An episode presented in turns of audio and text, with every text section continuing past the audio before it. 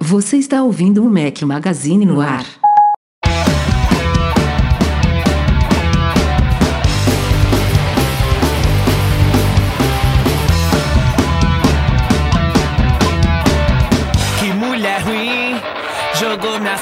Fora. Disse que em sua cama eu não deito mais não. Fala galera do Mac Magazine, bem-vindos ao nosso podcast 422. Estamos ao som de Raimundo, sugestão do querido Armando Fonseca. Quem estiver, claro, ouvindo o nosso podcast editado pelo querido Eduardo Garcia. Bom dia, boa tarde, boa noite, boa madrugada a todos. Fala aqui Rafael Fishman, com meus dois companheiros inseparáveis, Eduardo Marques. E aí, Rafa, beleza? Beleza? Breno Mazzi, seja bem-vindo. Fala pessoal, bom dia, boa tarde, boa noite. Tô eu aqui de novo pra felicidade do Rafael, mas pra felicidade de alguns de vocês, né? Então, tô aqui, tô aqui. Bora lá que hoje. Ô Rafa, hoje como é que tá a pauta? Pau- tá comprida? pauta boa. Tá, Tá pauta boa, boa? tá boa. Tá, Sim. então ó, pauta boa, cara. A- Aproveita pra interagir. Se você tá escutando isso via, via, via qualquer programa de podcast, se eu fosse você, eu não perderia a chance de acompanhar no YouTube ao vivo e participar mandando seu superchat. Igual, ó, mal começou, já tem dois superchats aqui, um do Sandro Souza, valeu Sandro, e do Eduardo Andrade, e é sempre bom contar com isso e é uma forma de você participar efetivamente disso daqui. Então não esquece de dar seu like se estiver no YouTube, não esquece de compartilhar e podcast 5 estrelas, vai? O Rafael e o Edu merecem. Eu, mais ou menos, mas os meninos merecem. Vamos lá. Obrigado, Sandro Souza, batendo o cartão novamente, contribuindo sempre. E o Eduardo Andrade. O Rafael deu uma melhorada no cenário. Para quem estiver ouvindo o podcast, tem que ir no YouTube para entender o que, que ele falou aqui. Mas amanhã tem vídeos. Quer dizer, amanhã, eu não sei quando vocês estão ouvindo isso. Mas dia 30 de abril, sexta-feira, tem vídeos no nosso canal. AirTag e iPhonezinho 12 roxo. Vamos conferir essas novidades da Apple. As primeiras estão chegando ao mercado. E daqui a algumas semanas tem mais. E hoje tem podcast aqui, tem coisa bacana. Aliás, eu falando em vídeos, Breno Mas, você lembra que na semana passada eu trouxe uma má notícia, né? Que tinha saído um vídeo só. Sim, eu lembro disso. E você tinha prometido que tinham dois pra sair, assim, né? Logo de cara. Quantos saíram da semana passada pra cá, Breno Mas? Quantos saíram? É, eu acho que foram três, né? Teve um que você explicou sobre o desbloqueio de máscara, teve outro que você falou sobre o 14.5 e, E teve os outros mais updates? um o das updates. Foi isso, né? Não. Foi isso Foram e mais cinco uns vídeos. Cinco quatro. vídeos. Putz, eu não vi o resto, então desculpa. Eu tô devendo, tenho que assistir, tenho que dar like. Putz, Cinco ó, vídeos. bola, hein? e amanhã tem mais dois, hein? É, tô que tô- ótimo, tô redimido. Que ótimo, tem que ser assim. Não, redimido não, Rafa, porque a gente não chegou em 100 mil ainda. O dia que chegar em 100 mil, daí eu vou falar, pô, conseguiu, parabéns. Mas Tamo tá quase, indo no ritmo quase. bom, parabéns, Mas cara. esses cinco vídeos aí deram uma alavancada aí, ó. Estamos, tão, estamos caminhando pra chegar nesses 100 mil. Óbvio que a gente depende Mês da que vem. galera aí, mas Fim, fim do mês certo, que vem vai ser em pouco tempo. Pelas Ah. minhas previsões aqui. É, tomara. Mas depende E, de assim, vocês aí, claro, né? Isso que eu ia falar, ó. Pessoal, sério, pra quem faz conteúdo, o mais importante além de dar like é compartilhar. Então, quando eu falo, ah, compartilha aí no grupo do WhatsApp, grupo da família, isso é é super importante não só ah, pro podcast, mas pra todos esses vídeos que o Rafael é, ele vem produzindo. O desbloqueio, mesmo usando com máscara, cara, eu peguei e mandei no grupo da minha família, foi inacreditável. Assim, 9 de 10 pessoas falam assim, pô, eu não tinha a menor ideia que tinha que ativar. E eu não sei se vocês sabem, cara, você tem que ir lá nas opções e ativar dentro do Face ID. Mal feito então, isso, Mal cara, feito, é, mal feito. Tinha que Muito um alertazinho, né, pra quem tem o relógio e tal, sugerindo. Novidade. Então, ó, você É. compartilha, cara. Compartilha pra todo mundo usar, que é uma facilidade quando funciona. Não sei como vocês estão. No meu tá dando dor de cabeça, tá? O meu de vez em quando não O meu tá funciona. ótimo, cara. É, o aqui meu tá, tá, muito bom. funcionando maravilhosamente Tá bem. Aquele recurso que você usa e fala por que demorou tanto para ser lançado, porque é bom demais, cara. É, eu tô achando que eu tenho algum problema com o meu Apple Watch, que ele, o meu Apple Watch ele tá perdendo a conexão com o iPhone de vez em quando. Daí não recebo as notificações. Eu que ouvi também de um leitor falando que tá, tá, tá funcionando bem demais. O, o iPhone tá desbloqueando o Watch sem nem tá com ele no pulso, sozinho, tá desbloqueando. Cara, o meu desbloqueou uma vez sem, sem eu estar de máscara aqui. Eu boto ele no dock, né, aqui do lado do iPhone. E aí, do nada, eu recebi a notificação no relógio, assim, tipo, seu iPhone foi desbloqueado. Aí eu falei, ué, mas eu não tô usando máscara nem nada, tô aqui tranquilo, trabalhando. Por que É que só desbloqueou? barba. É- Deve é ter só sido. barba, cara, entendeu? Deve ter sido. Bom, mas só recapitulando aqui os cinco vídeos, foram esses dois que o Breno falou. Um focado no desbloqueio com máscara, o outro sobre todas as novidades, não só do iOS 14.5, mas também dos outros sistemas, WatchOS 7.4, macOS Big Sur 11.3 e tvOS 14.5. Fiz mais dois vídeos também sobre novidades específicas deles, uma delas sobre garantia de produtos Apple, como verificar a garantia dos seus produtos, que tem uma novidade no macOS Big Sur 11.3, na janelinha sobre este Mac, então a gente estava esperando ele sair para fazer esse vídeo. E o outro que saiu hoje, quinta-feira, dia 29 de abril, foi sobre o ajuste de equilíbrio de cor na Apple TV.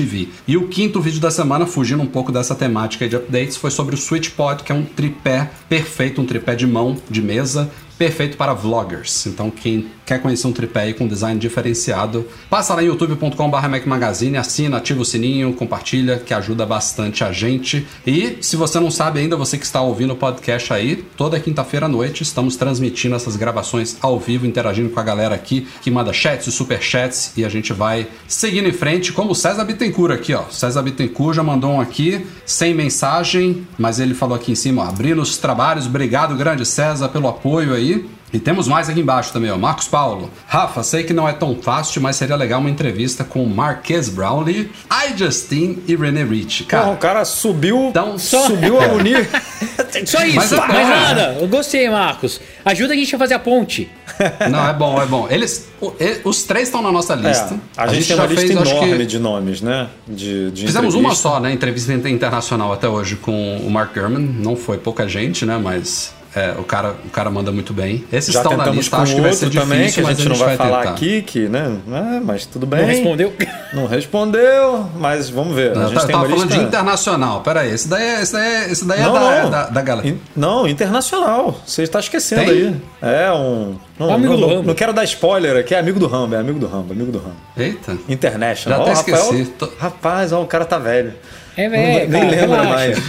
Tá ficando Mas, caduco, enfim. tá ficando caduco. Mas a gente vai tentar sim, Marcos. Obrigado. E o meu xará aqui, Rafael Almeida, também ma- mandou um superchat aqui, sem mensagem. Se depois tiver uma mensagem dele aqui, eu pesco aqui. Mas enfim, obrigado a todos que estão colaborando aí com a nossa transmissão ao vivo. E aliás, Eduardo Marques, também temos o apoio aqui neste podcast dos amigos da Loja do Sapo, que a galera que acompanha os nossos vídeos no YouTube certamente já ouviu falar deles, mas para quem nunca ouviu, o que, que a Loja do Sapo tem pra gente, Eduardo galera, Marques? galera já acompanhou aqui também, né, pelo podcast. A gente vira e mexe fala deles aqui, da relação que a gente tem com eles de reparo de Apple Watch, mas não é só Apple Watch que eles consertam, não, galera. Para vocês terem uma noção, eles já estão fazendo reparo do iPhone 12 e trocam basicamente todos os vidros aí possíveis do iPhone 12. Se você quebrar o vidro traseiro, eles quebram. Eles quebram, eles consertam.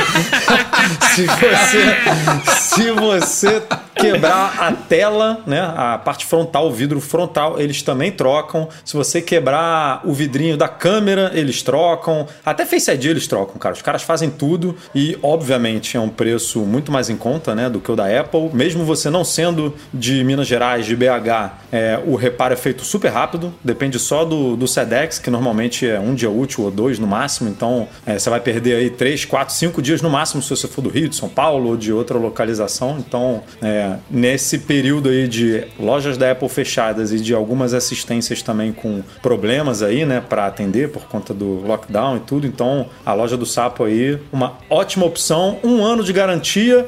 E falando da tela especificamente, quando o vidro quebra, mantém o LCD, o LCD, o OLED, né, no caso, o original ali. Então, a qualidade da tela não, não muda, é só o vidro É que um é processo trocado. que nem todo mundo consegue fazer, né? Eles conseguiram desenvolver isso para trocar só realmente o vidro. O vidro não tem tanto mistério, a qualidade da tela é um pouco mais, mais questionável em outros lugares que fazem a troca um, total. aí. Existe um maquinário pesado aí para fazer essa troca só do vidro. Os caras são especialistas nisso. Lojadosapo.com.br ou arroba loja do sapo no Instagram.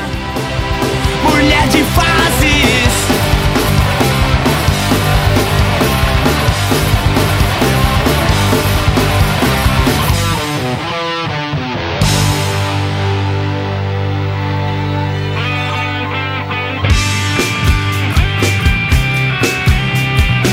Ontem, dia 28 de abril, os resultados financeiros do segundo trimestre fiscal da Apple. Eu sempre falo aqui, afinal são quatro vezes que isso acontece por ano. O trimestre fiscal não necessariamente corresponde ao trimestre do ano. A Apple está sempre um à frente. Então, o segundo trimestre fiscal da Apple equivale ao primeiro trimestre do ano, janeiro, fevereiro e março. Aliás, acabou no dia 27 de março. Então ainda pegou aí um boom de vendas de iPhones, já que eles chegaram um pouco mais tarde, né, no ano passado, com a pandemia e tudo mais, ainda correu para esse semestre de janeiro e fevereiro ali. Tivemos também a chegada de novos Macs M1 é, e foi um trimestre assim, que arrebentou qualquer previsão. Se você pegar a previsão mais otimista de todas dos analistas, a Apple explodiu em um ano. Beleza, vamos considerar que ano passado ela foi muito impactada pelo início da pandemia, mas em um ano a empresa mais valiosa do mundo viu a receita dela disparar 54%, o lucro líquido mais que dobrou. É assim, é muito surreal. Todos os, os segmentos que a Apple atua, Mac, iPhone, iPad, serviços, vestíveis, todos eles tivessem, tiveram crescimentos de dois dígitos. E esse é o terceiro trimestre consecutivo do Mac, é, batendo recorde histórico de receita, assim, da, da história do Mac. É o terceiro trimestre seguido que ele está muito bem. Foram vendidos mais de é, 9 bilhões de dólares em Macs nesse trimestre. Lembrando que a Apple não tem divulgado mais as vendas por unidades, né? Ela fala só sobre faturamento, receita e dá um panorama geral aí sobre a, sobre a questão toda. E aliás, como a gente acabou de falar aqui nesses. em off, na verdade, né? A galera que está ouvindo o podcast editado não ouviu. Foi aqui com a galera do YouTube. É, a, já há uma previsão de que o próximo trimestre fiscal vai ser impactado por, por uma escassez de chips que está afetando a indústria tecnológica e de outros setores também como um todo. Né? Então a Apple já fez uma previsão aí de que a receita dela deve ser impactada de 3 a 4 bilhões de dólares só devido a essa escassez. Então tem uma série de produtos aí que o Tim Cook falou bem assim, eles vão ficar é, meio apertados, meio restritos em resultados devido a suprimentos, a fornecedores e não devido à demanda. Vai ser realmente um problema aí, ainda afetado devido a é um problema de, de demanda, peças, né? É. Demanda de chip, porque hoje em dia, é. meu amigo, geladeira, carro, todo mundo usa chip, né? E aí tá todo mundo brigando aí por, por isso. Não sei. É e aliás, ah. o, o, o que mais impacta a Apple, pelo que eles falaram, são chips meio genéricos, sabe? Não não são essas tecnologias de ponta. Não é, o problema dela não está no não M1, é por exemplo. Isso. É. É em chips assim, um controlador de tela ou um negocinho que faz a decodificação do áudio, sabe? Essas coisas mais genéricas que todo mundo usa. É, esse que vai ser o pepino. E, e eles precisam, né? Não, não, importa que não é o, o cérebro do negócio, não, não dá para sair um produto completo sem essas coisas mais genéricas. Então vai ser complicado. Mas assim, a Apple continua muito bem, obrigado. E. Ah, Mas e, é aliás, um, outra coisa que é, também. É um número meio. Ah. O Breno pode falar também bem, porque participa mais desse mundo financeiro aí na empresa dele. Mas é um número meio chocante, né? Porque assim, quando você. Essas empresas todas estão crescendo, né? Na pandemia, Google, Samsung, Sim. tá todo mundo crescendo. Todo mas, mundo. mas o Google, obviamente, é muito focado em anúncio. E por conta da pandemia, do lockdown, é, os anúncios migraram mesmo, né? Para web e é. tal. Faz todo sentido você pensar nisso, né? Pô, a galera, é, as empresas estão, tá todo mundo em casa, é, tá todo mundo mais ligado em computador, em, em telefone, tudo, então a publicidade migra. Agora a Apple, ela depende das pessoas comprando. Óbvio que os serviços dela são muito importantes e cresceu muito, né? Foi, foi apesar de ser segundo semestre, é, segundo trimestre fiscal, bateu recorde de todos os tempos, inclusive de, de primeiro trimestre fiscal, que é sempre o melhor da Apple. Ou seja, num segundo que normalmente não é tão bom, ela chutou o pau da barraca. Então, é, só que também é muito impactado por hardware, né, cara? E você ficar pensando que no começo da pandemia é, as pessoas tiveram que procurar, é, tiveram que comprar iPads e Macs para poder passar a trabalhar em casa e tudo mais, beleza. Agora, depois de um ano, esse movimento continuar e continuar tão forte a ponto da empresa crescer 50 e poucos por cento, cara, é muito, é muito doido, né? Porque os produtos da Apple não tão baratos. Ela realmente a gente vem falando isso que não é só Brasil, né? Antigamente, há cinco anos atrás, o, iPhone custava basicamente metade do que um iPhone topo de linha custa hoje. O iPad ela foi gradualmente subindo o preço também.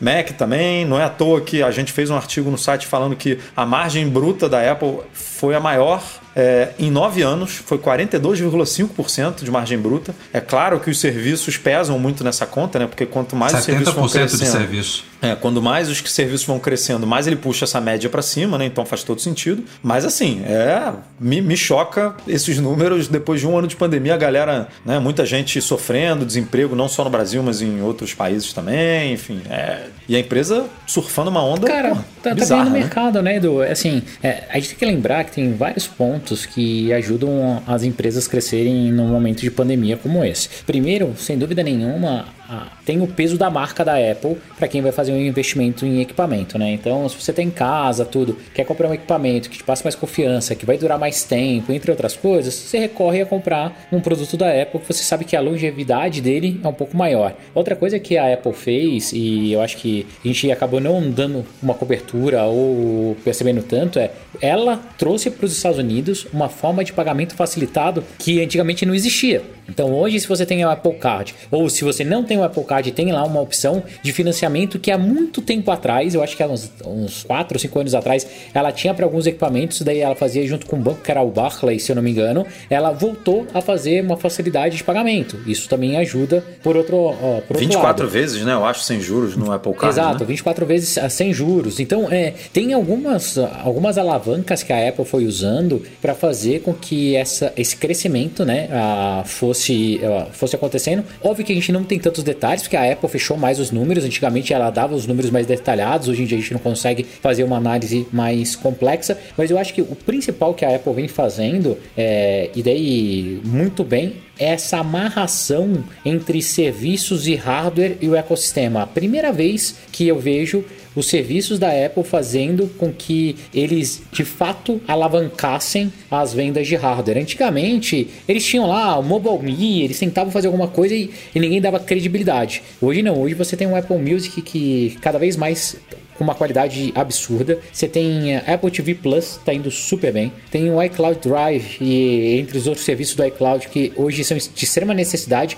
Eu basicamente falo que é impossível ter um iPhone se você não assina pelo menos o pacote ali básico disso. Você tem as lojas de aplicativos e os games mobile subindo numa velocidade absurda. Eles colocaram lá o Apple Arcade que ninguém sabe se tá dando muito dinheiro ou não, mas é um outro diferencial. É um conjunto inteiro que daí a gente tem que tirar o chapéu e bater palma pro Tim Cook, que ele conseguiu fazer com que a Apple virasse uma empresa não dependente do iPhone mais. Óbvio que continua sendo seu carro-chefe, óbvio que tem muita coisa amarrada ainda, aquele ecossistema, mas o hardware que era de extrema necessidade para que as contas da Apple fechassem no final do ano, já está quase virando secundário. Isso deixa a Apple cada foi vez um- mais forte. E foi uma visão que eles tiveram há quase 10 anos, eu diria. 10 já. anos atrás. Isso, é. Eles, E- e se eu não me engano, foi em em 2016, eles estipularam uma meta de dobrar o faturamento do setor de serviço, Serviço. se eu não me engano, até 2019 ou 2020. Aí bateram essa meta 2020, antes acho, do. né? Eram quatro anos para antes do dobrar. prazo. E agora, outro número que eles revelaram também ontem foi que a Apple tem hoje, entre todos os serviços dela, e eu acho também isso entre assinaturas de terceiros, de aplicativos de terceiros, que ela fatura em cima disso, mas ela tem no universo, no ecossistema dela,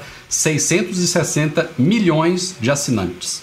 Quase. A, a- a previsão pelo crescimento é que em 2023, daqui a dois anos, ela vai chegar a um bilhão de assinantes. Isso aí engloba assinantes de iCloud, assinantes de, De Apple tudo. Music, de Apple TV Plus. E eu acho também de Play Kids, sabe? De, de Não, outros não, serviços que estão. Eu acho que sim, Breno. Eu acho. Eles não deixaram isso muito claro. Eu acho que engloba também INEP. Ô, Rafa, eles, eles faturam tiver, isso. cara, se tiver INEP, eles já, já bateram esse número, Rafa. Será? Sim, eu fiquei na cara. dúvida. É, é que eu não, eu não posso abrir aqui os números do, de assinatura do meu produto, mas a gente tem centenas de milhares de assinantes. Só, Bom, só os meus produtos de assinatura, entendeu? É, esse, esse número, a gente estava discutindo até, né, Rafa, offline aqui, que o Breno falou: é impossível usar o iPhone sem uma assinatura de um plano básico do iCloud. Então, assim, muito pouca gente deve usar os 5 GB, né? Aí, se o cara assina o primeiro plano, que são, eu não sei, nem, nem sei o preço aqui no Brasil do primeiro plano, mas são 200, é, 20 GB, né, se eu não me engano. É, Do quê? Do, iCloud? do do iCloud. iCloud? É. 50. É, não lembro. 50, eu acho que tá por, 202, por né? 1,90. 1,90 eu acho. Não, não, deve ser isso, não. Deve ser 3,90, alguma coisa assim. Mas enfim, É, é, é, é uma coisa. É pouco, né? É, o, é o mínimo ali, porque 5 não, não funciona. dá. Então, Não basicamente, todo usuário de iPhone é um assinante do iCloud que infla esses números aí dos 660, porque... Ó, o Alisson falou aqui, 50 GB, 3,50. Ninguém acertou. É, se, se a Apple não oferecesse isso, se a Apple oferecesse 50 GB de graça, por exemplo, uma galera ia ser suficiente. Pô, E aí esse número de 660 ia automaticamente cair porque né, muita gente ia ficar satisfeito com esses 50. Então eu acho que ela não vai mudar esses 5 tão cedo até conseguir tornar esses 660 ainda mais relevante a ponto de você, tipo, sei lá, ultrapassou a marca de um bilhão. Aí pronto, aí agora já não conta mais porque é muito difícil, né? Você bater outra meta tão importante quanto um bilhão. Aí ela pode ser que dê uma melhorada, né? Faça um agrado aí para essa conta gratuita, mas até chegar lá, meu amigo, Lá não- não a galera vai pagar. O Jorge, o Jorge Manuel, Manuel fala aqui que aqui em Portugal são 99 cêntimos, ou seja, um euro. É, Você é também é no-brainer, 50. sabe? É, Não, então, e, e- e de fato a Apple fez e esse assinat- é, essa assinatura que ela, que ela colocou de múltiplos serviços, né? Então, cara, você pega lá o Apple One, né? O cara paga ela, já assina todos os serviços de uma única vez. Eu, eu vejo que a Apple ela tem muito potencial ainda na parte de serviço e desses 6, 7 anos pra cá, ela vem provando que a qualidade desses serviços vem melhorando bastante e para ela chegar nesse, nesse número de um bilhão é muito fácil. A partir do momento que ela começar a ampliar ainda um pouco mais os outros serviços dela, é igual Fitness Plus, a partir do momento que ela tiver outros idiomas, cara, arrebenta isso fácil. É, faz tempo que a gente não fala, mas eu lembro que a Apple tinha um projeto, ou um rumor, há muito tempo atrás, de ter como se fosse assinatura de TV a cabo. Lembra quando a gente ah, saiu aquela. Tipo conexão né, com a sua TV a cabo no iOS, a, integração Aliás, você fazer coincidentemente, isso começou a aparecer para brasileiros agora, porque ainda existe. Aqui, aqui, Exi- aqui em é casa eu isso. tenho. Aqui funciona em Portugal o provedor de TV, né? A possibilidade de você- você fazer o login numa, num serviço de TV a cabo pela plataforma Apple. E agora, nesses updates da semana, começou a pipocar nos iPhones de, de brasileiros a opção lá de provedor de TV. A galera nem entendeu porque achou que era novidade. É um negócio que já existe há anos e até hoje não está disponível no Brasil. Não sei porque pipocou e parece ser um bugzinho qualquer. É, tá liberado lá no ajuste mesmo aqui para todo mundo. Para nada, né? Porque eu acho que nem tem os É. serviços brasileiros listados ali. Mas é, então a Apple ainda tem muita possibilidade de aumentar essa gama de serviços, sabe? Então, cara, eu, eu vejo com muito bons olhos e, e, mais uma vez, não que o iPhone vai morrer ou vai perder a prioridade e tal, mas ter uma empresa com mais possibilidade de crescimento, não sendo super dependente de um único produto, é muito benéfico, muito benéfico. Não, e, e você pega 16 bi de serviço e mete uma margem de 70, meu amigo. Pô, é, é muito dinheiro entrando, né, cara? É muito, muito. É, um, E daí, é, um- ó, é- é maior, um segmento da Apple é maior do que dezenas e centenas de empresas, né? Então não. Edu, só fazendo um comentário, você falou, ah, pô, depois de um ano de pandemia, pô, como os caras estão vendendo tanto hardware assim? Eu posso pagar minha língua, tá? Mas a maior parte dos nossos companheiros de paixão por Apple, eles são, cara, aficionados pela empresa. E a partir do momento que a empresa pega e lança um produto com uma arquitetura nova, como foram os MacBooks, né, M1, tenho certeza que isso impulsionou muito a venda. Como vai acontecer quando eles venderem a linha Pro com M2 ou M1X, o que for?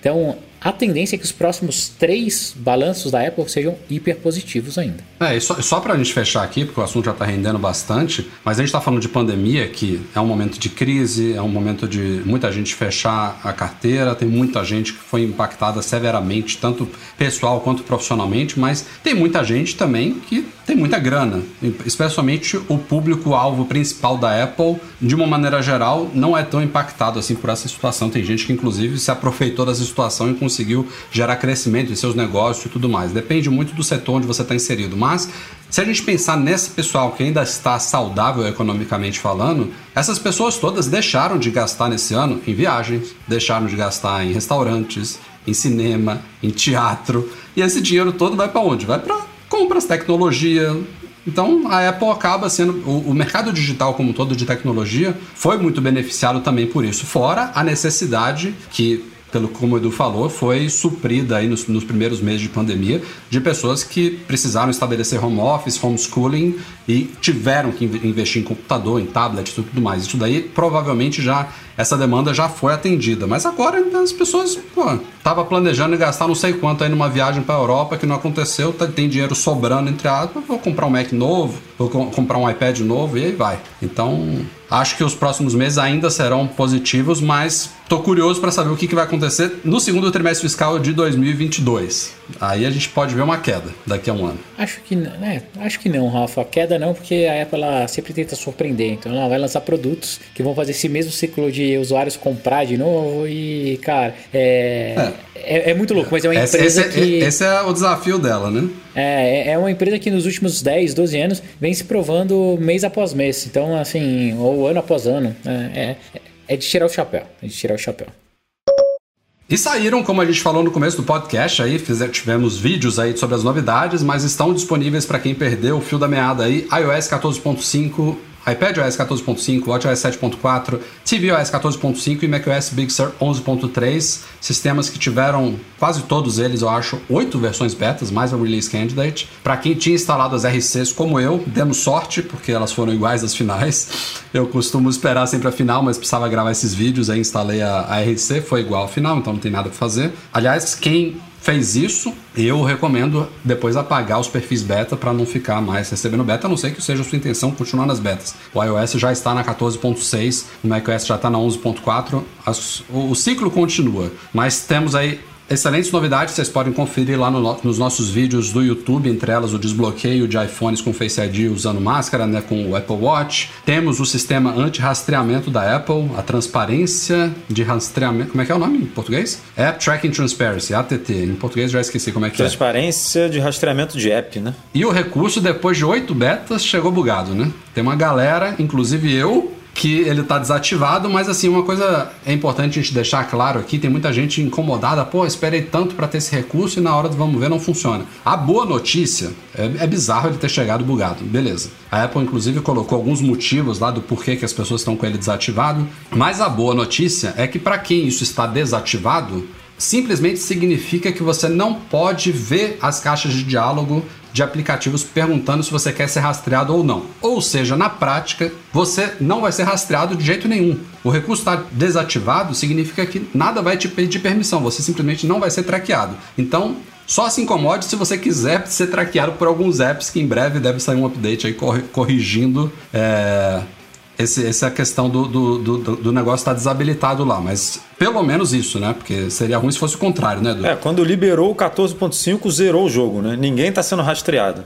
Aí você precisa necessariamente tocar ali para deixar a empresa te rastrear para permitir. Então, nesse momento, né, tem até empresas que, ah, o aplicativo tal ainda não apareceu esse alerta para mim. Então você não está sendo rastreado nesse aplicativo. Exatamente. Tipo, não, É, é, é, assim, você não tem opção, né? Você não tem a opção de negar. Assim, ah, se não apareceu aquela caixinha, aquele diálogo, todos os seus dados estão sendo anonimizados e a empresa já não está usando mais. Ela não tem acesso. A partir do momento que você abriu, apareceu aquele diálogo e você permitiu, a empresa volta a ter acesso, só que é de uma forma mais limitada do que antigamente. É, a gente até deu uma dica lá no site de como tornar essa opção ativa, mas embora tenha funcionado para uma galera, algumas horas ou um dia depois já voltou a desabilitar. Então temos que esperar mesmo um iOS talvez 14.5.1, não duvido que saia antes do 14.6 com algumas correções, mas faz parte. Ah, Pelo menos a- pintar, a, notícia porque não é. É um negócio muito importante né, para as empresas e tudo. A Apple tem que corrigir para É. E ou- outra novidade também que a gente não mostrou na prática no vídeo, mas que eu citei, que foi ao ar depois remotamente, é que agora São Paulo, Rio de Janeiro e outras 98 cidades têm rankings de músicas mais ouvidas no Apple Music. A gente já tinha isso de países, né? Tem ranking mundial, tem ranking de países, mas agora a gente também tem rankings de 100 cidades. Infelizmente não tem nenhuma de Portugal. No Brasil tem São Paulo e Rio. Então pra galera que gosta de curtir aí rankings de músicas mais ouvidas, tem essa novidade lá na área de charts do Apple Music. Entre outras inúmeras novidades que vocês conferem lá no tanto no nosso post do site quanto também nos vídeos do YouTube. Bons updates. Aliás, eu diria que não vamos ter mais novidades visíveis até os próximos grandes sistemas que estão logo aqui, né? A gente tá, a gente tá agora 60 falando de um dias, né? update cheio de novidades. O vídeo ficou ah, meio acelerado, que eu tive que gravar ele meio objetivamente, que eu acho que ficou com 15 minutos. E daqui a um mês e uma semana temos WWDC já. Já chegou já. É, nossa loucura 30 já vai continuar. 30 dias para, vai, 40 dias para mostrar as novidades, começarem os novos betas, né, dos sistemas completamente novos e aí mais alguns meses para a gente ter acesso. Então, vai ter bastante coisa legal. Falando em WWDC, no começo de junho, começaram a pintar as primeiras poucas informações sobre iOS 15. Lembrando que no ano passado, em dezembro e janeiro, vazou né, um build inicial do iOS 14. Então a gente chegou na WWDC em junho já sabendo, entre aspas, várias coisas que viriam nele. E neste ano a gente está meio que no escuro, o que é uma ótima notícia, tirando essas primeiras informações trazidas por Mark Gurman, lá da Bloomberg, é claro. E ele fala de novidades específicas para as telas bloqueada e de início, que são bem aguardadas, né? É, a gente já viu conceitos, por exemplo, de tela bloqueada always on, né? Com algumas informações aparecendo, explorando melhor a tecnologia OLED dos iPhones, é, a questão das telas de início também, elas ganharam no, no, no ano passado widgets, biblioteca de apps, mas ainda não é uma coisa tão significativa. Mas eu acho que neste ano pelo menos o iPad OS deve se equiparar, é o que a gente esperava, né? Seria meio óbvio. Era para ter vindo no ano passado, não deu tempo por algum motivo, então vai ficar para esse. A, as possibilidades todas de personalização aí de widgets, de flexibilidade que vieram no iOS 14 vão chegar também no iPad OS 15. Mas ainda são poucas informações né, que a gente tem dos sistemas. Tem alguma coisa que eu esqueci do, das novidades que o, que o falou? Não, cara, era, eu acho que era pouquinha coisa mesmo.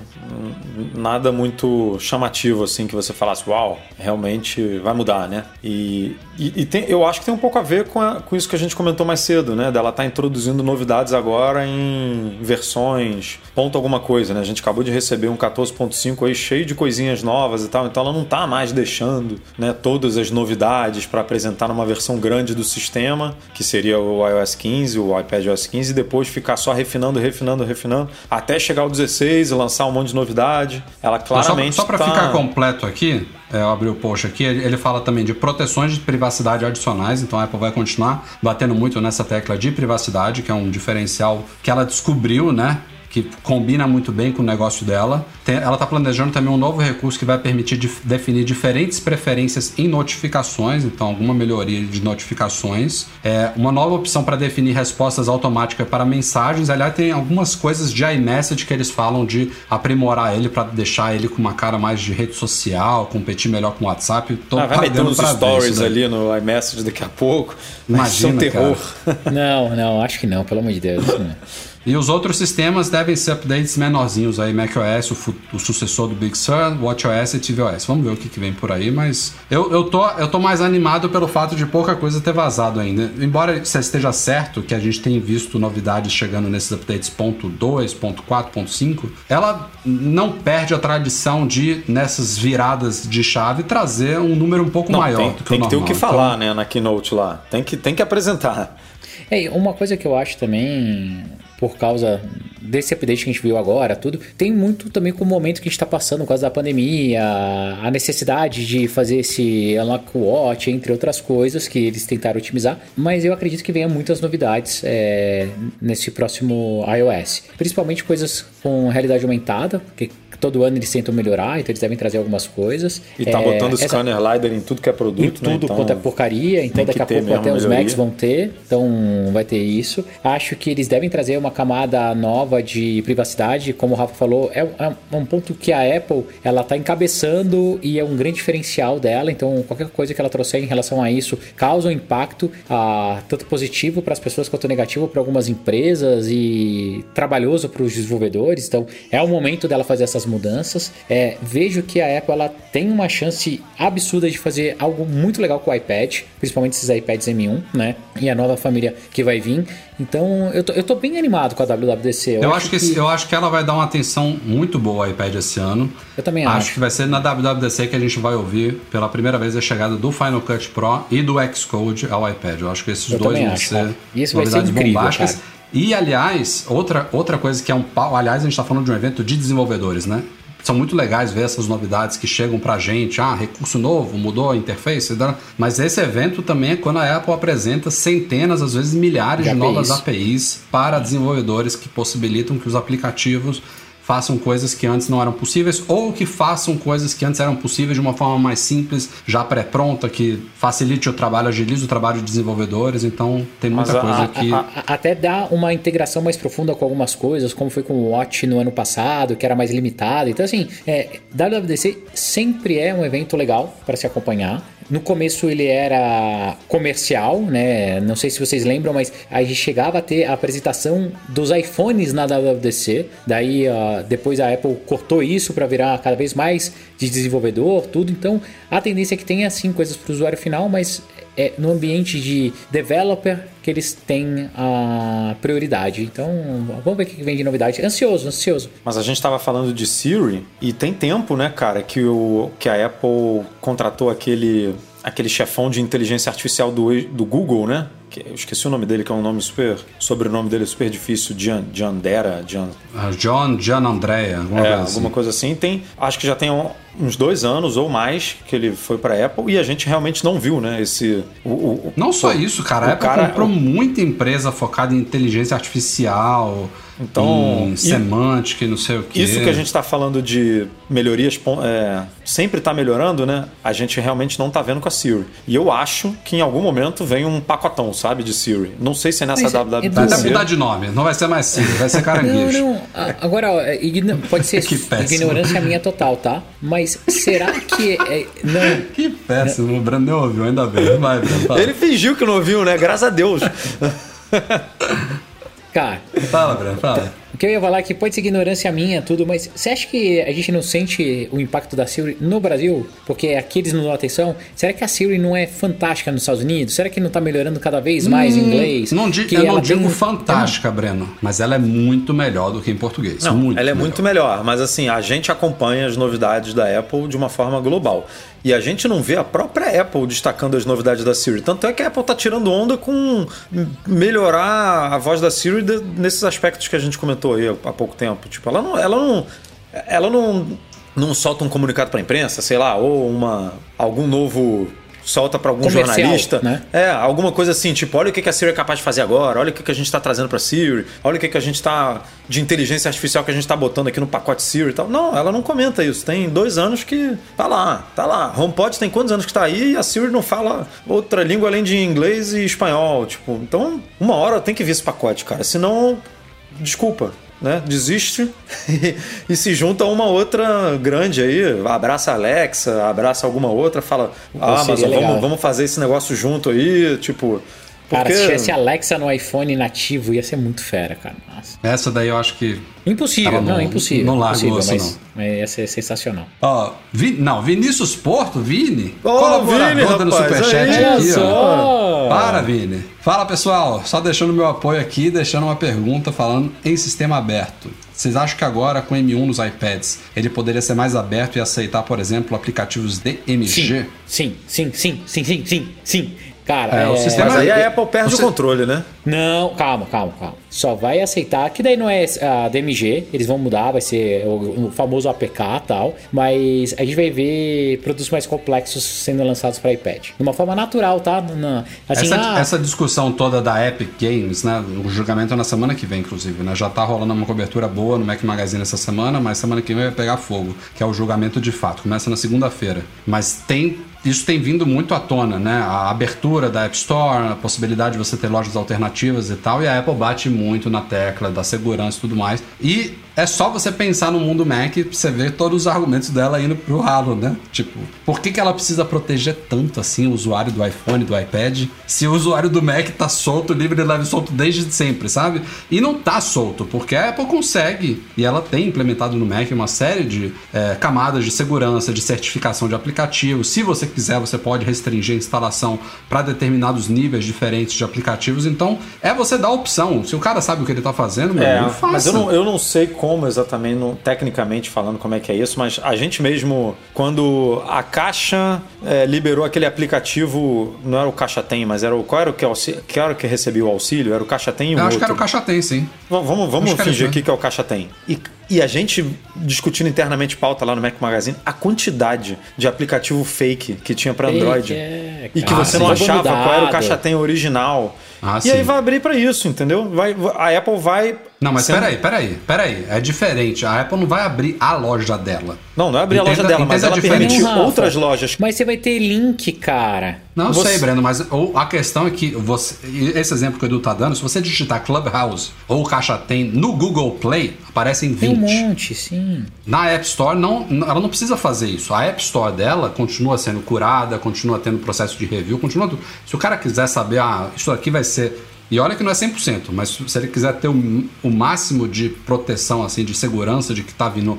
algo oficial, beleza, a App Store vai estar lá. Mas se ele quiser entrar no, na página do aplicativo e baixar um arquivinho e instalar lá direto, ele tem que ter essa opção, cara. Que que. Ó, isso, ca- cara, ca- a Apple tem que largar muita esse discussão osso, isso, cara. tá, Rafa? Mas eu, Breno, não concordo. É, eu, assim, eu, Eu acho que ela concordo. pode largar esse osso se ela for obrigada. Se o, se o governo virar, né, e, e Eu- falar, ó, você precisa fazer. Aí ela vai ter que fazer. Mas partindo dela, acho impossível. Eu acho que o Impossível. Mac tá mais próximo de, de ficar mais fechado e ter um application store do que a Apple abrir 100%. Deus eu me acho livre, que a. Apple ela pode Aí eu, facilitar. aí eu tô torcendo pros órgãos antitruxa aí, pra dar uma troletada nela e ela largar esse osso. Rafa, Rafa, o que eu acho Quem- que hoje. pra- tá? A questão é a seguinte: quem, quem quiser continuar como hoje, pode continuar como hoje, entendeu, Brando? Eu tô pedindo Não, eu te entendo, pra eu ter uma Rafa. liberdade que ela não me dá hoje. Mas, Beleza. Rafa, esse Aí ela- sistema, o argumento esse- dela, ah, você esse- quer essa liberdade, compre um Android. Beleza, eu sei. Esse- hoje em dia é Isso. isso. Eu tô. Esse problema todo se resolve se ela conseguir resolver, ou se alguém sugerir alguma solução que, que resolva isso, que é, do, é, só, é só questão do pagamento. Exato, Tá é todo mundo reclamando só por causa da fatia de 30%. Porque se Só. ela deixar pagar de uma forma que não rouba os 30%, pode ter uma loja única. Ninguém vai reclamar de ter uma loja ninguém única. vai reclamar. Que ela controla o que, que a- entra A ou o loja que, que única sai. é benéfica, entendeu? O único problema é você me obriga a vender aqui e você me obriga a te dar 30%. Esse, essa é a Exato, única reclamação. esse é o problema. Não, eu, eu concordo com vocês de que o problema dos pagamentos é o que está mais estimulando essa, essa, essa metralhada em cima da Apple. Mas eu acho que ainda também há argumentos favoráveis a uma App Store, a, a- não a App Store aberta, desculpa, não é isso. A possibilidade de você direta. instalar fora da App Store. Porque a Apple, a Apple, inclusive tem aplicativos para Mac, né? Já que a gente tem esse cenário do Mac, no iPhone é, é difícil da gente fazer isso, mas existem exemplos de aplicativos para Mac que o, ou o desenvolvedor não topou entrar na Mac App Store devido aos requerimentos da Apple, tipo, não consigo botar meu aplicativo aqui, ou tem alguns exemplos de apps que entraram na, na Mac App Store e continuam Saíram. com uma versão externa que fazem mais do que a versão da Mac App Store. Você sabe disso, Edu? É, o Clean My Clean Mac, é assim. não é assim? Clean My Mac é assim. My Mac é assim. É, mas, mas quer ver uma coisa agora que, que tem a, a ver com o que o Breno falou? Hoje em dia, qualquer aplicativo de iPhone e de iPad roda no Mac, meu amigo. Então, Exato. A, a chance de você começar a fechar mais o Mac e falar, ah, ó, roda o aplicativo do iPhone aí, que, que, que a empresa tá no Que iPhone. te atende. Tipo, É. já. O cara pode virar Ô, e falar assim: eu não tenho aplicativo para Mac, mas para iPhone o cara tem, porque não tem como não ter. E aí você vai rodar isso no Mac. Aí ele vai fazer uma adaptaçãozinha ali ou outra para rodar melhor no Mac, porque tem mais tela, tem mais espaço, tem mais tudo. Mas eu, eu vejo, a não ser que realmente esses órgãos antitruste virem e falem, ó, você precisa abrir uma segunda loja. Eu vejo a Apple abrindo sim o, a questão do pagamento, porque isso não vai ter como ela fugir uma hora, mais cedo ou mais tarde ela vai ter que abrir, porque esse Isso argumento... até mais perigoso, cara. Não, esse argumento do Spotify de que você fala assim: olha só, você tem como botar o Apple Music a 10 e eu sou obrigado a botar a 13, porque, porque você não precisa pagar taxa para você mesmo e eu preciso. En- Então, isso é uma desvantagem real que, que uma hora eles vão ganhar, sabe? Não vai ter como fugir disso. que eu acho que a Apple poderia fazer, tá? E eu, como desenvolvedor, cara, adoraria que tudo fosse mais livre, que a gente não tivesse que pagar taxa tal. Ao mesmo tempo, eu acho que a loja permite uma segurança maior sobre a sua propriedade intelectual, porque não vai ter, não tem clone, não tem aplicativo que rouba os dados dos seus usuários, você garante uma experiência, tem outros benefícios também. Em relação a- ao, ao cache que é o que mais pega, Falando única e exclusivamente ali de concorrente direto da Apple, tá? Então, vídeo streaming, music streaming, é, serviços de, de storage como Dropbox, coisas porque tem o iCloud Drive, para esses eu acho que a Apple vai ter que abrir as pernas e ela não vai conseguir fazer grandes taxações assim. Né? O Spotify, certeza absoluta que se o governo é, exigir, vai ter um, um espaço que fala, olha, concorrente direto da Apple é o mesmo é o mesmo é, não, é uma solução. Apple, você é quer entrar solução. nesse mercado, você está nesse mercado, então Isso. a concorrência abre, aqui tem que ser legal. Abra, abra, abra a mão dessa fatia. É. Mas daí, hum. no meu caso, estava falando sobre Play Kids, entre outras coisas, Rafa. A, a, partir do momento que você tem, e isso é o que a gente vive, tá todos os dias no Android, você tem a possibilidade de uma distribuição direta é, ou de um leak externo, é muito complicado, principalmente nas questões de segurança e qualidade de serviço, tá? De se manter. Dá uma liberdade adicional para o usuário? Sim, dá, mas causa problemas absurdos. Você pega o meu própria... produto PKXD, escreve lá PKXD no Google Play, você vai ver a quantidade de aplicativos ativos maléficos que tem ali também e que viram uma cadeia que é difícil a gente ficar tentando remover todos e abusar todos. Imagina a partir do momento que você distribui isso via um link direto. É, o que me dá mais segurança na Apple hoje em dia é ter esse sistema de review em um pacote né, fechado, onde não consiga alterar seu sistema. A partir do momento que você deixa isso disponível para qualquer um, a gente vai ter um, um sistema muito mais vulnerável para todos. É, eu, eu, eu olho só para o Mac, gente. A, a, experiência que eu tenho com o Mac é a experiência que eu deveria, que eu queria, que eu queria ter com o iPhone, sabe? E principalmente com o iPad. Se a Apple quer colocar o iPad, seja o Pro, seja outros iPads, como um substituto de computador, ela precisa dar um passo, cara. Porque do jeito que ele está hoje, ele, a gente já falou isso várias vezes, ele atende às necessidades, eu diria já da maioria das pessoas. A maioria das pessoas. Tem um, um grupo lá de usuários que ainda não, eu tô dentro dele, que ainda não conseguiria usar o iPad como dispositivo principal. Mas ele atende, ele não é um real substituto para um computador. Ele não faz tudo que um computador faz por causa das amarras da Apple. Então, vamos lá, vamos, pra, vamos em frente aqui. Eduardo Marques, dia 3 a 7 de maio, temos imersão de dados da Alura, os parceiros aqui do nosso podcast. O que, que é isso, Eduardo Marques? É isso aí cinco aulinhas gratuitas para você que trabalha ou está começando a trabalhar né, com ciências de dados. Se você quer aprender a desenvolver um projeto a partir de dados reais, você pode participar dessa imersão com a ajuda dos professores Guilherme Silveira, da professora Vanessa Leico e do professor Tiago Gonçalves, e sempre com a comunidade da, lá da Lura no Discord, né, que faz aquela bagunça lá enquanto o projeto está rolando. Então, se você tem conhecimento básico aí de lógica de programação ou de Python, faz a sua inscrição até o dia 2, domingo, você faz a sua inscrição e dia 3 você começa aí a imersão. E se você tem amigos aí cinco que... dias. Cinco, cinco dias, dias cinco de aula aulinhas, gratuitas. É. Gratuita, gratuita. É isso aí. Então, se você tem amigos aí que estão interessados no assunto, você compartilha aí, chama o pessoal lá para se aprofundar em data science.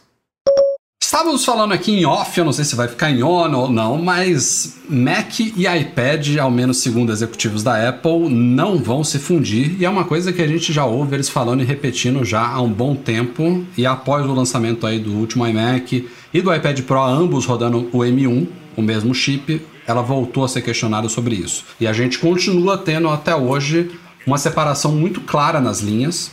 Na verdade, a chegada do chip M1 é o é a primeira coisa muito clara e prática de mesclagem das plataformas, que veio a partir não só da, da adoção do chip M1, mas também das novidades implementadas no macOS Big Sur, que permitem, por exemplo, que já que eles compartilham agora a arquitetura, o mesmo chip, você rode aplicativos de iPad e de iPhone no Mac. Então é, eles estão. O máximo que a Apple tinha feito até hoje foi pegar ideias de recursos ou interface ou, ou alguma coisa de, de UX, UI, de um sistema levar para o outro, de outro levar para um. Ela tem feito isso, inclusive há muitos anos atrás. Teve uma keynote, eu lembro bem que teve um, um lançamento, não me lembro agora de que versão foi do macOS, que é, ela intitulou assim Back to the Mac.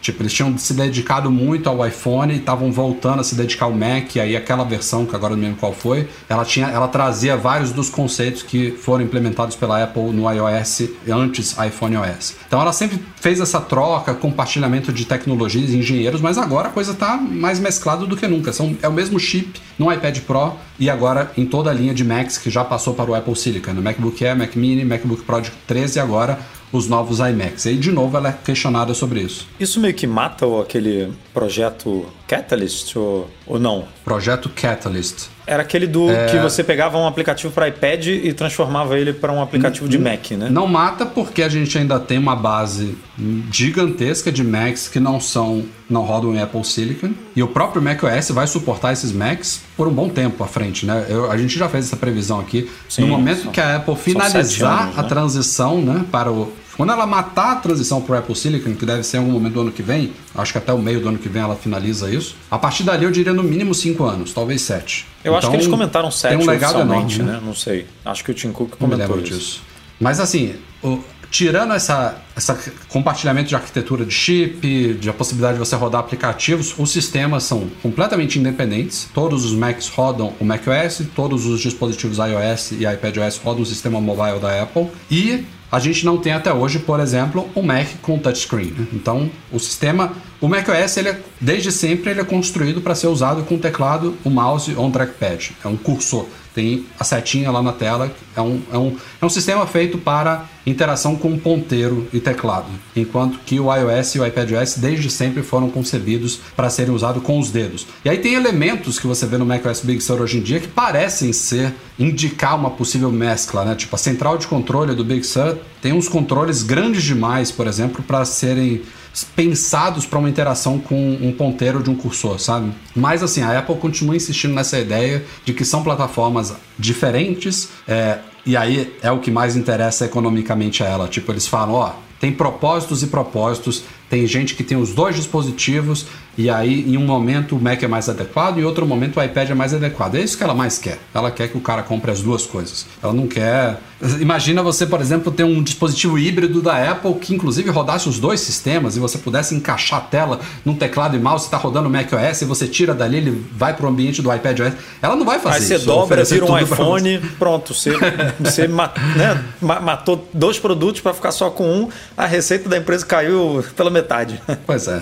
Cara, eu infelizmente é, eu acho que a gente vai ter um, uma aproximação cada vez maior mas uma mescla, jamais. Mescla, jamais. Foi um, um pouquinho do papo que a gente estava tendo antes. Eu vejo sim pessoas já conseguindo substituir todo o seu dia a dia para usar é, iPads, né, como device principal. Outras pessoas como eu, aqui ó, na minha mesa, tô com os dois, mas não vivo sem meu Mac ainda. É, a Apple não deve facilitar, tá?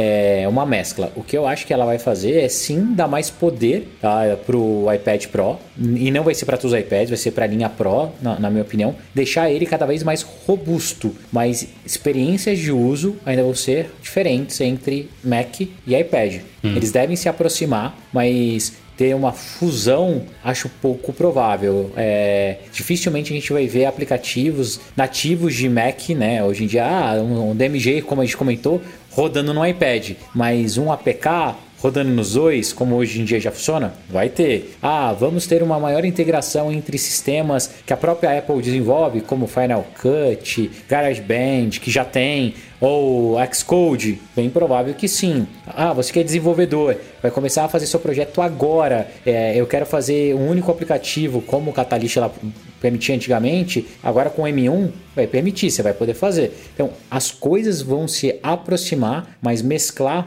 duvido. Duvido que o, a Apple um dia é, quer, aprende, quer um, olha, uma, agora... coisa que, uma coisa que poderia acontecer, a Apple continuar evoluindo o hardware e o software do iPad Pro até ela entrar nesse grupo de usuários que eu falei que ainda não consegue adotar um iPad como dispositivo principal. E aí, quando ela conquista mais essa galera, pode ser que o iPad comece a canibalizar o Mac.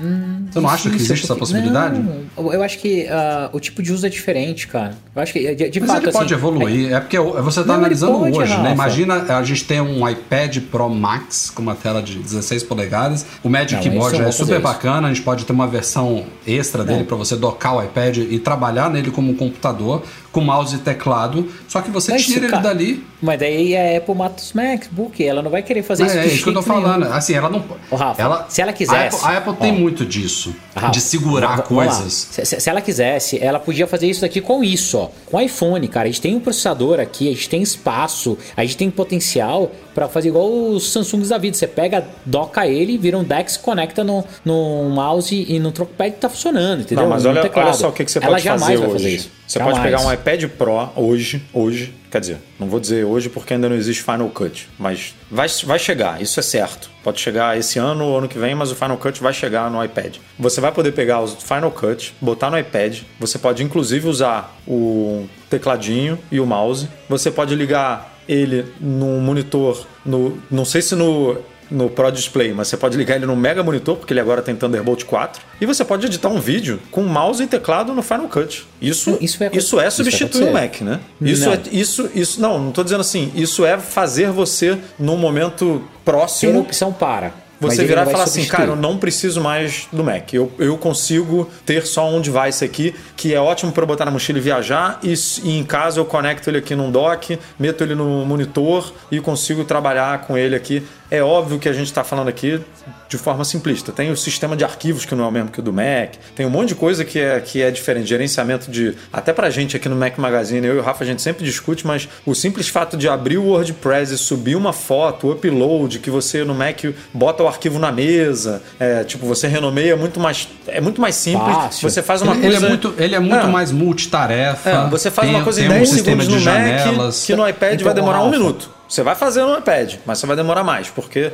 existem caminhos mais longos para você fazer isso. Só que se a Apple conseguir encurtar esse caminho, e, e- e eu não sei se ela vai. se é interessante para ela deixar esse caminho dessa forma para sempre, sabe? Vai, vai, eu, eu não vejo eles se mesclando, mas eu vejo uma hora o. É que nem o iPod, sabe? Eu vejo uma hora assim, cara, o iPod continua o mesmo e hoje ele não faz mais sentido. Tipo, tá lá, mas morreu, sabe? O iPhone substituiu ele. Uma hora eu acho que o, o iPad você vai ter tantas possibilidades que o Mac vai. Não é que ele vai se mesclar, mas o Mac vai naturalmente.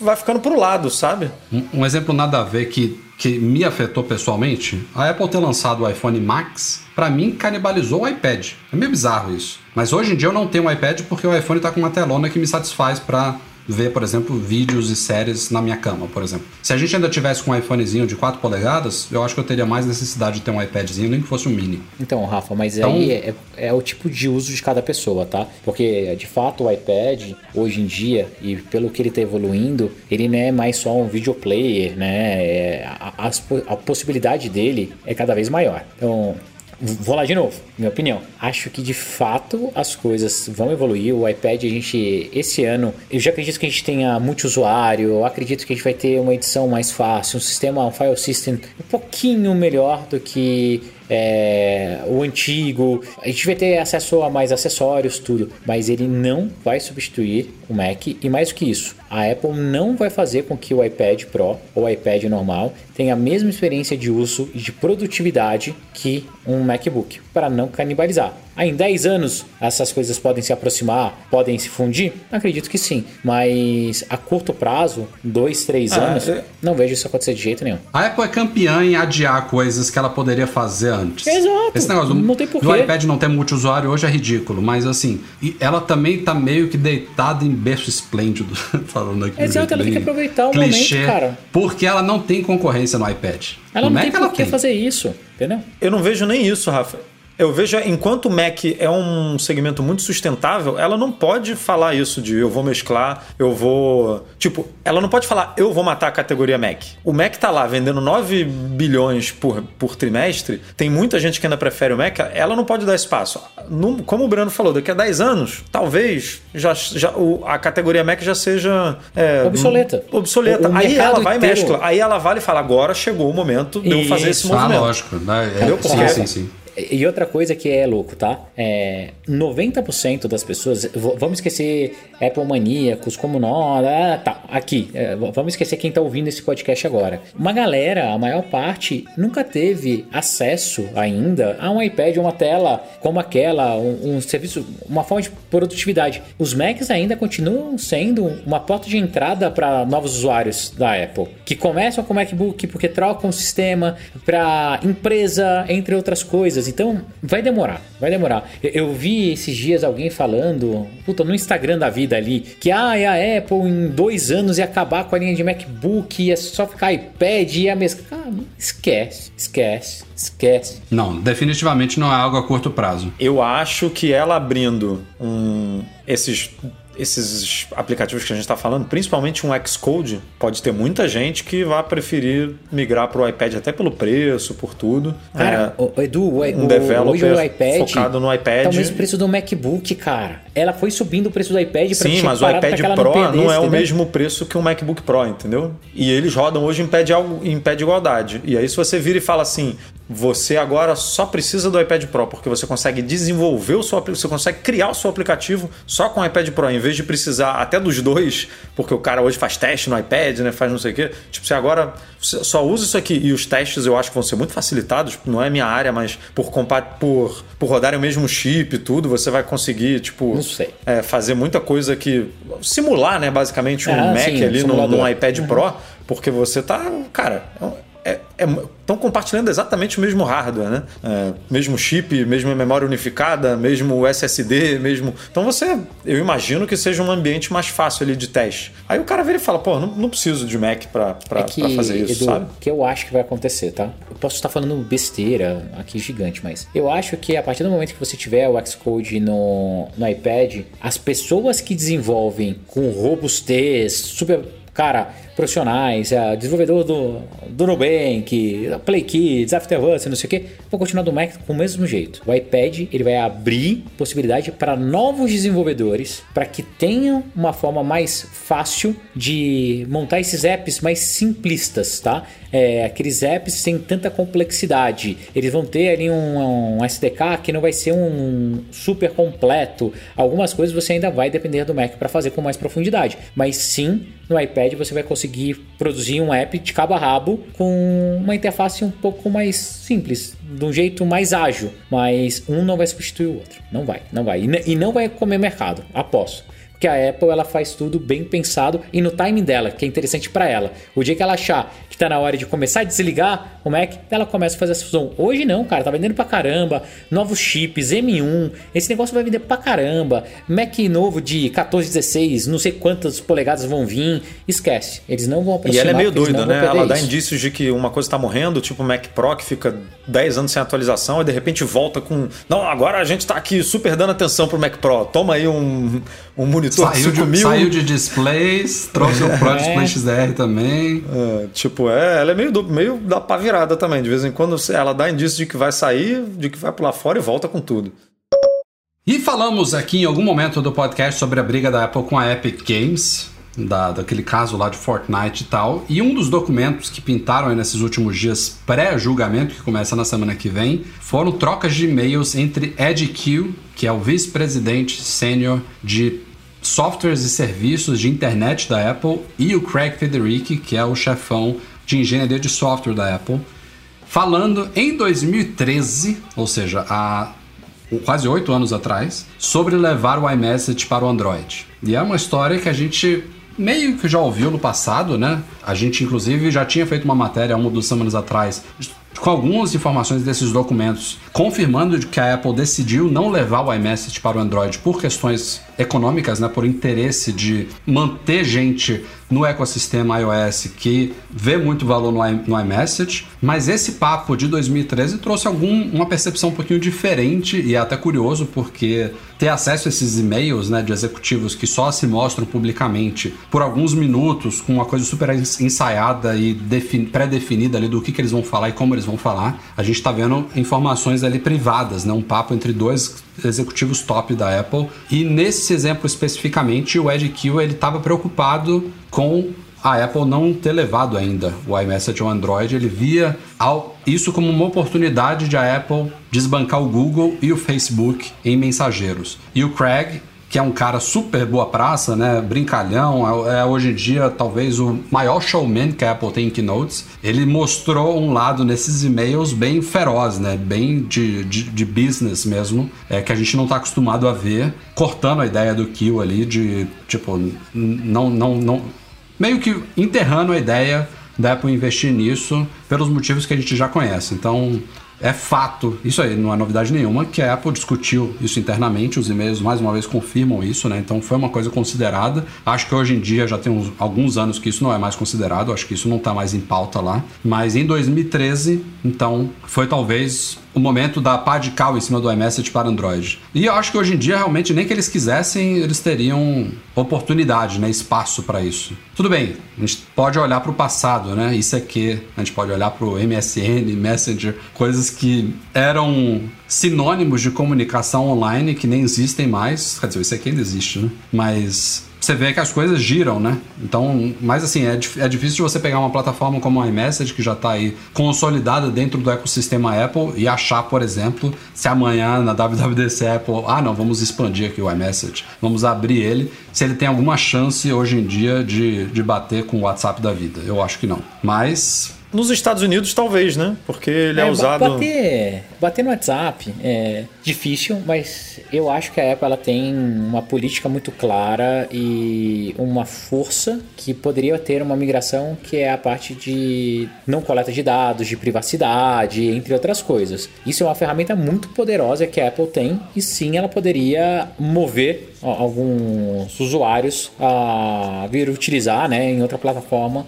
o iMessage. Acho que eles não fazem isso também muito por tentar respeitar alguns espaços ainda, sabe? Assim, cara, é, sei que o quanto isso é importante para vocês, então não entro, entre outras coisas. É, o que eu acho muito estranho, muito estranho não, né? Mas fico com receio do que pode vir nesses julgamentos é a Epic já provou que ela não vai medir esforços para conseguir o que ela quer. E desde aquela daquele negócio do vazamento de dados, tudo, eu acredito que eles possam ter conseguido algumas informações que eles possam, possam começar a distribuir agora no nesse julgamento que algumas pessoas podem ficar surpresas. Então, vamos ver o que vai acontecer, né? Semana que vem promete, cara. É o primeiro passo, o primeiro capítulo de várias novelas aí. É, o, o grande trunfo do WhatsApp WhatsApp hoje em dia é que, via de regra, você não precisa perguntar se a pessoa tem o WhatsApp. Sim. Tipo, todo mundo tem. Ele roda em todos os lugares. Roda em todos os smartphones, está em todo lugar. Virou sinônimo de comunicação pela web, né? Ele substituiu muito bem o SMS tradicional, então não tem mais limite, não tem que pagar por mensagem, nada disso. E.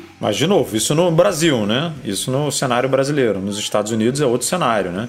E, e, eles se baseiam muito nos Estados Unidos para essa decisão aí de entrar ou não no Android e tal. Sem dúvida, lá, sem dúvida. Lá o bicho pega é iMessage e Messenger, né, basicamente, do Facebook. Tanto que o Facebook até, o, Mar, o Mark Gurman, olha, o, o Mark Zuckerberg até falou recentemente que considera a Apple um dos principais concorrentes, né? Muito por causa do, da plataforma iMessage e tudo mais que a Apple domina lá nos Estados Unidos. Então, é, eu acho que essa discussão lá tem um peso que a gente não consegue imaginar aqui, sabe? Porque pra gente aqui é tipo mercado 99% WhatsApp e, sei lá, um pouquinho de Facebook, um pouquinho de Telegram, um pouquinho de. E lá não, lá é super bem dividido, né? Então, é, essa pergunta que, tipo, será que eu teria espaço ainda para um iMessage no Android?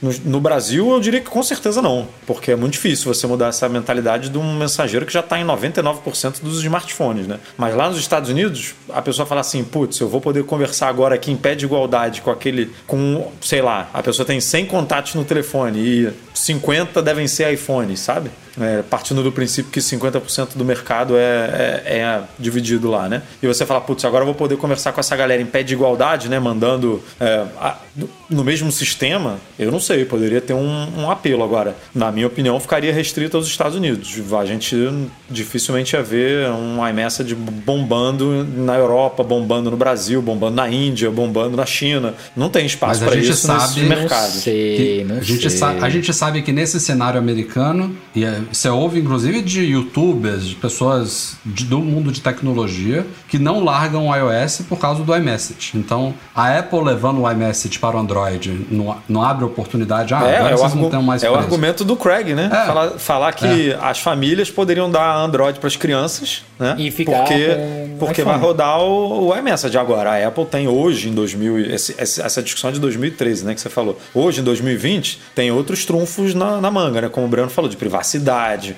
a Apple pode. Cara, você vai dar um Android pro seu filho que, tipo, tá, a vida do seu filho inteira vai ser ali, tá exposta no Android, ou você prefere dar um iPhone que é tudo né, privado, tudo é, seguro, criptografado e tal. Então tem, tem outros argumentos que em 2013 não existiam. É, é, tudo é muito momento, né, cara? Então eu acho que se precisasse, eles abriam a plataforma, sabe? se trouxer. Se a plataforma fosse monetizada, eles já tinham aberto para Android. É, não, acho como que tem, é, não. como tem o Apple Music, como em, em- eu não sei se agora com o Apple Podcast deles é, pagando, pode ser que é, chega no Android. Ah, O Apple TV Plus tem, não tem no Android ainda, né? Um app oficial, mas tem Smart TV, tem em console, tem em PlayStation, tem Xbox. É que eles não monetizam. Se, se tivesse alguma forma de ganhar um dinheirinho ali no iMessage, eu Metia lá. bateria. Ou, ou se, ou se ele fosse um fator de estimular as pessoas a migrarem para o ecossistema Apple, que não seria também. Não. Ele, ele ser lançado para Android não vai mudar nada. Muito pelo contrário, poderia ameaçar algumas coisas. Mas enfim, acho que isso realmente não vai acontecer. Eu, mais do que ver o iMessage no Android, eu acho que o FaceTime poderia se tornar multiplataforma. Eu acho que seria interessante para videoconferência, para audioconferência, mas. O que eu mais quero como usuário Apple, como isso usuário que Apple, que a o Apple aprimore o iMessage, né? e não aconteceu, Foi. né? É. Mas a Apple tem que melhorar, cara. Eu não sei por que esses americanos gostam tanto disso, porque eu acho o iMessage tão ruim, cara. A Apple, ela erra em sync, áudio que some, uma interface meio complicada, tem cheio de recursos no Telegram e no, no WhatsApp que não existem ainda por lá. Eu acho ele muito, muito complicado. Acho até no Mac eu acho ele até meio pesado, sabe? Um app simples de mensagem eu acho meio esquisito. E aí vem novidade, é você usar Mimode, usar, tipo, não vem uma novidade útil, né? Realmente assim, cara, vai resolver o meu problema, né? Não, vem só firula. Eu ainda acho que eles tentam fazer com uma cabeça muito pro público deles, sabe? Público americano. É isso. Eles É, não funciona. Não, não, em. Exato. não, não tenha dúvida que funciona. A galera Exato. não troca de iPhone por causa dessa, dessa plataforma, cara. então funciona. Com Qu- certeza. Quase não tem spam, quase não tem spam, quase você não tem. Cara, o WhatsApp, não sei se é vocês, mas Telegram também é um saco, cara. Um saco, sabe? Aquele tanto de bot, aquelas coisas. Cara, olha como é, é liso, sabe? O, o iMessage. Não qualidade do app, mas tipo de mensagem e. É, e não confundam o iMessage com SMS, porque eu recebo Exato. spam pra caceta aqui de SMS, mas aí SMS, é, é. É é, não é a rede da Apple, né? Você tá só recebendo no mesmo aplicativo, mas não usa a plataforma de mensagens da Apple. Ó, boa notícia aí pra galera que tá aguardando os novos produtos da Apple. Acho que recorde, tempo recorde. A Anatel já homologou tudo. Até pouco tempo Até antes de gravar o podcast. Saiu hoje, hoje. Em Agora primeira pouco. mão no Mac Magazine. Olha, pô, É, não- nem sabia. exatamente. Que legal, que legal. Os primeiros homologados foram AirTag e os iPads Pro Wi-Fi. E agora há pouco, horas antes aqui do podcast, saiu as homologações de iMac com os teclados, todas as variações. Para quem não sabe, tem teclado é, sem Touch ID, que vem inclusive por padrão no iMac mais baratinho dos novos. Depois tem um teclado com Touch ID, que vem por padrão nos outros iMacs, nos, do- nos outros dois modelos. E a Apple também oferece uma versão estendida do teclado com Touch ID, que tem o teclado numérico na direita. Esse só está disponível com Touch ID. Então todos esses foram homologados e também os dois modelos de iPad Pro com 4G, 5G, 3G, ou seja, Wi-Fi mais cellular. Então, todos os produtos agora estão prontos para serem vendidos no Brasil. A Apple ainda não revelou quando eles vão ser vendidos. Na verdade, de todos esses produtos, o único que iniciou as vendas no Brasil foi o iPhone 12 e iPhone 12 mini roxinho, porque é só uma cor nova, já estava homologado, o produto já está em linha, então já está à venda no Brasil. Mas esses outros a gente não sabe ainda, lembrando que nessa sexta-feira agora, 30 de abril, é, temos um superchat aqui, vou, vou interromper aqui. Ah, chegou! Reginaldo! E, e não é USA! que vê, cara, é 50 dólares. 50 Eita! dólares. Porra! Não tinha percebido isso, não. A Umbrella até botou a fantasia Aí ali, ó. Botou até o Reginaldo. da Rave. Cara, é, agora É isso aí, gostei. esse aí foi- Pô, foi que- foi que foi. Reginaldo. Esse, esse, esse óculos é muito bom, cara. Parece que é uma montagem assim que tá. É assim, ó. Ti- Quando... Ó. É. Como é que é a musiquinha? Esqueci. Pô, esqueci também, cara. Tô com tum-tum na cabeça aqui. É. Mas olha o que, que a gente estava Boa. falando mais cedo aí de moeda valorizada e desvalorizada. Olha só, o cara vem com dólar aqui dá logo um, um chute na porta, né? Porque. 250 pau na cara. O Pá! real tá tão ruim que 50 doleta, malandro. Você pá, compra um Pô, obrigado. Reinaldo. Porra. Curti, ó. E aí, gostaram do Oclinho? Turn down for what? Ali, ó. O, o Luiz. é, turn down for what? o, É. o Luiz falou ali. ó. Turn down for what?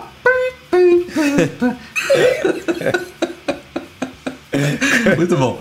Mas voltando aqui pra pauta, gente. A Anatel então homologou tudo. Lembrando, nessa sexta-feira, 30 de abril, chegam ao mercado, inclusive aqui em Portugal, AirTag e é, o iPhone roxinho, é claro, né? O, o Lilás. Então a gente vai ter vídeo sobre esses produtos. E amanhã, também, 30 de abril, inicia-se a pré-venda dos novos iPads Pro. Ou seja, os produtos foram homologados antes de iniciar a pré-venda internacional. Isso eu acho que é recorde. Novos iPads Pro, iMacs e Apple TV 4K também com o novo Sabre Remote. Isso eu não sei se vai precisar ser homologado, né, Edu? Tô falando que foi homologado. A tudo, Apple TV mas... foi, porque mexeu em mexeu em chip, né? Mexeu em Bluetooth, mexeu em coisas assim.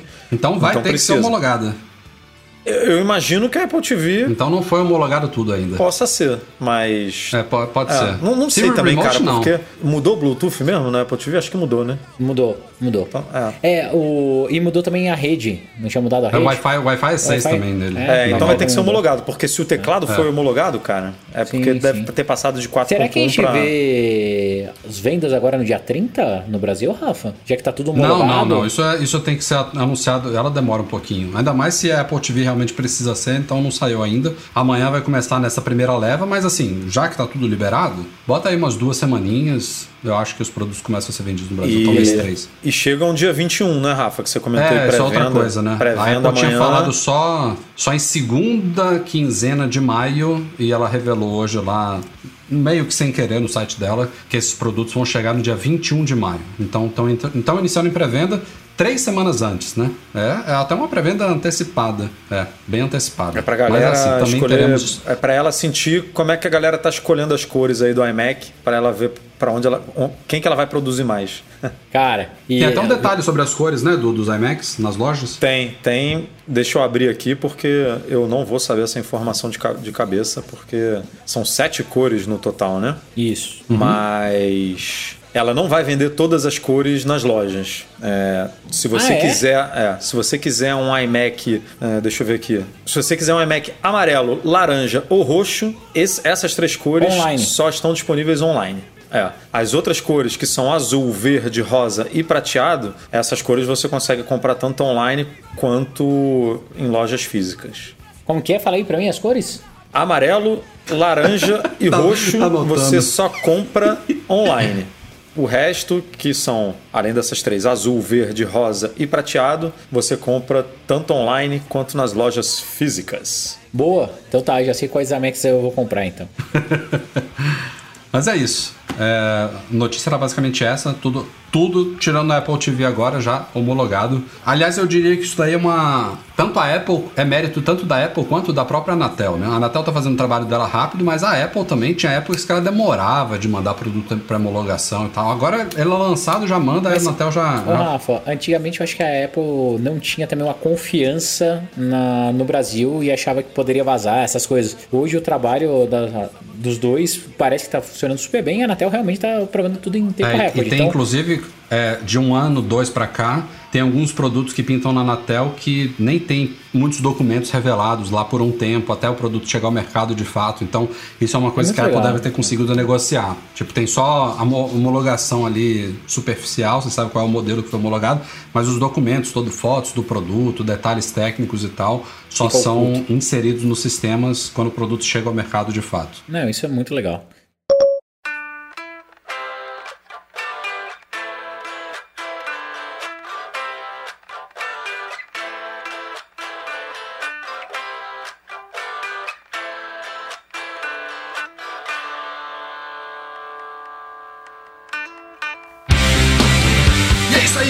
Este foi o Mac Magazine no ar 422. Breno e Edu. Até semana que vem, se Deus quiser. Bora lá, cara. Espero estar presente aqui. Será que já com as minhas. com o meu AirTag na mão? É o, né? É, o o- AirTag, masculino. O AirTag na mão pra gente fazer os testes. Então, tô super animado. Obrigado de novo. E gostei do chat hoje que concordou comigo. Então, até semana que vem. E bora lá. Valeu, Rafa. Valeu, Edu. Valeu, é isso aí, galera. Olha só, muito. Vou lembrar aqui para quem chegou agora, aqui ao vivo, para quem tá ouvindo a edição editada, como diz o Rafa. Vão sair muitos vídeos aí no nosso canal do YouTube, iPhone, AirTag, enfim, tem para todos os gostos aí, fora os que já saíram dos sistemas. Então, se você ainda não acompanha a gente, vai lá no YouTube, assina, marca lá o nosso canalzinho para você receber todas as notificações, porque em época de lançamento da Apple, a gente bota para quebrar lá no vídeo, amigo. Tem, tem vídeo todo dia aí saindo quase aí com novidades da Apple. Então, Tô confere lascado. lá também. Como sempre, o nosso podcast é um oferecimento dos patrões Platinum FixTech, a melhor assistência técnica especializada em placa lógica de Macs, goimports.com.br, Macs a preços justos no Brasil e Icaiu, a solução completa para consertar, proteger, comprar ou vender o seu produto Apple e um grande agradecimento a todo mundo que nos apoia lá no Patreon e no Catarse, especialmente nossos patrões ouro que chegaram três novos. essa semana Boa, passada. Rafael.